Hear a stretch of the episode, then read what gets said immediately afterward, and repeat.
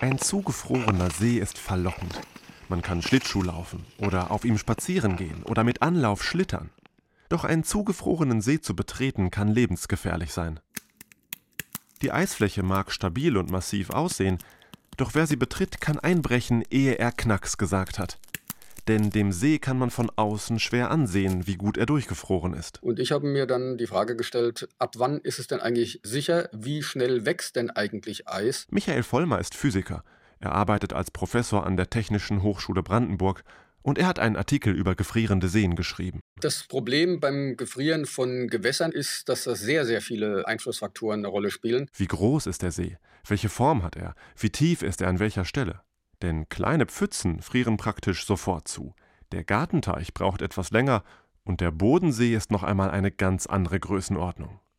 Man muss auch wissen, ob es Strömungen gibt.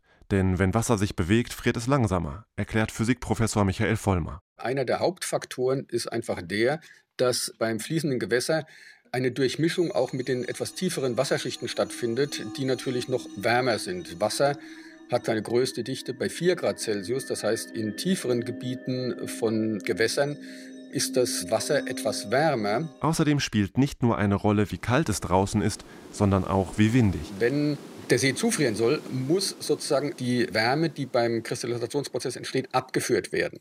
Wie viel Energie abgeführt werden kann, hängt davon ab, zum Beispiel, wie viel Luftmoleküle über diese Fläche streichen und dabei Energie aufnehmen können. Wind nimmt Wärme mit. Das kennt man vom Winterspaziergang. Das ist im Wetterbericht der Windchillfaktor. Wenn sehr viel Wind ist, fühlt sich das viel kälter an. Dann wird sozusagen die Haut sehr viel kälter in kürzerer Zeit, als wenn sie bei Windstille spazieren gehen. Und genau dasselbe passiert bei den Gewässern. Wichtig für das Eiswachstum ist auch, ob es schneit, denn dann kann es mit dem Einfrieren des Sees länger dauern. Beim Kristallisieren des Eises wird Energie freigesetzt, die abgeführt werden muss.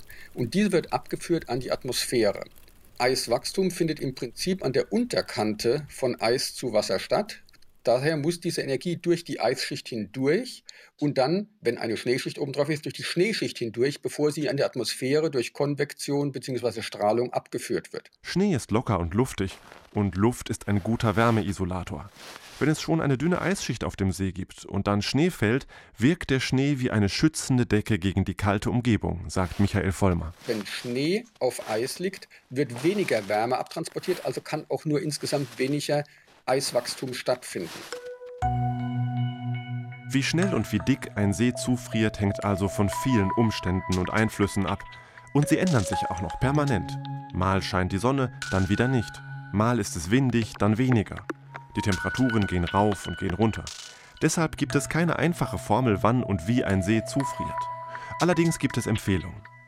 Das Bundesamt für Bevölkerungsschutz und Katastrophenhilfe rät, Erst ab einer Dicke von 15 cm sollte man eine Eisfläche betreten. Das ist etwa so dick wie die Höhe eines Smartphones. Und bei einem Bach oder Fluss, einem fließenden Gewässer also, sollte man das Eis erst betreten, wenn es 20 cm dick ist, so dick wie zwei Fäuste übereinander.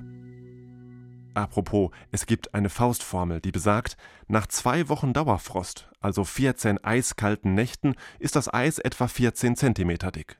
Aber ob das wirklich der Fall ist, kann man im Einzelfall von außen schwer erkennen. Deshalb rät das Bundesamt für Bevölkerungsschutz und Katastrophenhilfe, wenn die örtliche Gemeinde die Eisfläche freigegeben hat, kann man sie gefahrlos betreten. Das heißt, ohne Gefahr, dass man einbricht. Ausrutschen kann man immer noch.